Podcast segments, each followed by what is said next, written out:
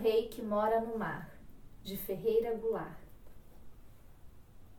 Diz a lenda que na Praia dos Lençóis, no Maranhão, há um touro negro encantado e que esse touro é Dom Sebastião.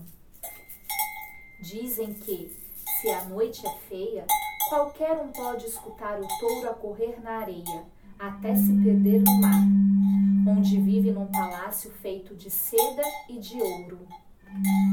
Mas todo encanto se acaba se alguém enfrentar o touro, e se alguém matar o touro, o ouro se torna pão. Nunca mais haverá fome nas terras do Maranhão, e voltará a ser rei o rei Dom Sebastião.